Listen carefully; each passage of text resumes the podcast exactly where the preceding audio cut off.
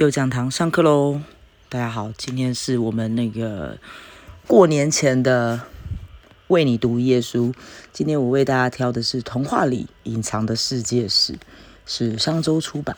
嗯，为什么要挑这本？当然是因为我很喜欢，哈哈。来，那我来挑一篇，总是到处乱晃的白马王子，第三十一页开始喽。每当看着公主。王子在历经波折后共结连理的童话故事。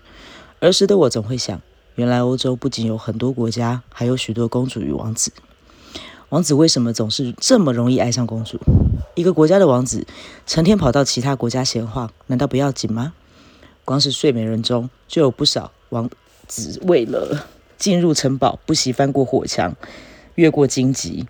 但这些王子们到底从哪来的？白雪公主中骑着骏马的王子，又是怎么恰巧遇上吃了毒苹果而昏睡在玻璃棺里的白雪公主，甚至吻了她？王子们究竟为何不坚守在自己的国度，反而穿梭于森林之中呢？白马王子是中世纪的中世纪的流浪王子。以前的欧洲与现在不同，是由许多小国组合而成的。举例来说，三十年战争结束之后。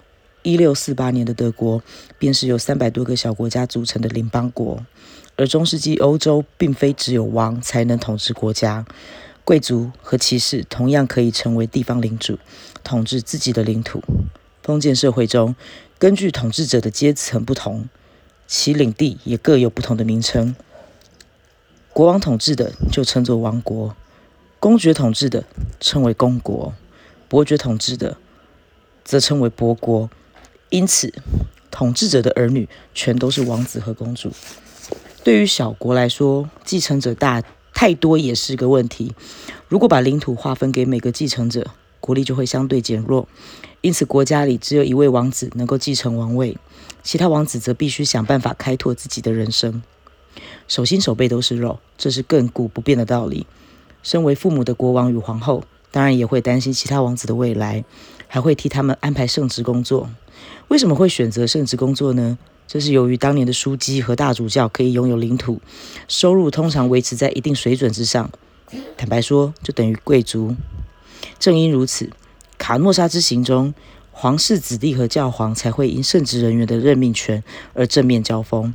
在不少贵族父母都想帮儿女安排圣职的情况下，使得握有圣职任命权的能够在经济上获得不少好处。此外，因圣职人员不得世袭的规定，待在位之圣职人员离世后，握有任命权者还可将其职缺重新拍卖，以此永续经营。在当时，相当于现在德国、奥地利、捷克地区的高阶圣职人员，同时也兼任神圣罗马帝国的高阶官僚。教皇基于政治因素，便急于掌控其任命权。还有一部分厌倦宗教生活的王子们，以其叱咤风云的武力。被其他大国雇佣为佣兵队队长，靠着实力占领濒临崩溃的国家，成为地方领主。但其实还有最快最安全的方法，就是和邻国即将继位、哎，即将继承王位的公主通婚。既然无法成为继承王国的长男，那就靠着婚姻获得属于自己的王国。为了找到优质条件的公主，王子们会前往邻国的皇宫上，呃，王子们会前往邻国的皇宫上演甜蜜求婚记。或展现自己英勇威武的神态。如果无法遇上年年轻貌美的公主，也会向富有的贵妇、呃贵族寡妇求婚。除此之外，中世纪骑士修炼的方式之一，便是体验流浪骑士的生活。这成为王子在外漂泊的另一项原因。身为骑士之子，到达一定年纪后，就会因修炼而离开父王的城堡，成为其他骑士手下的侍从。等到修炼。到一定的成果，他们会展开冒险旅程。当然，他们不像小说中的骑士，需要与巨龙厮杀、与邪恶法师战斗。现实中的他们是靠着参加骑马比赛以获取奖金，或是参与战争以获得战利品。总括来说，他们的目的就是讨生活。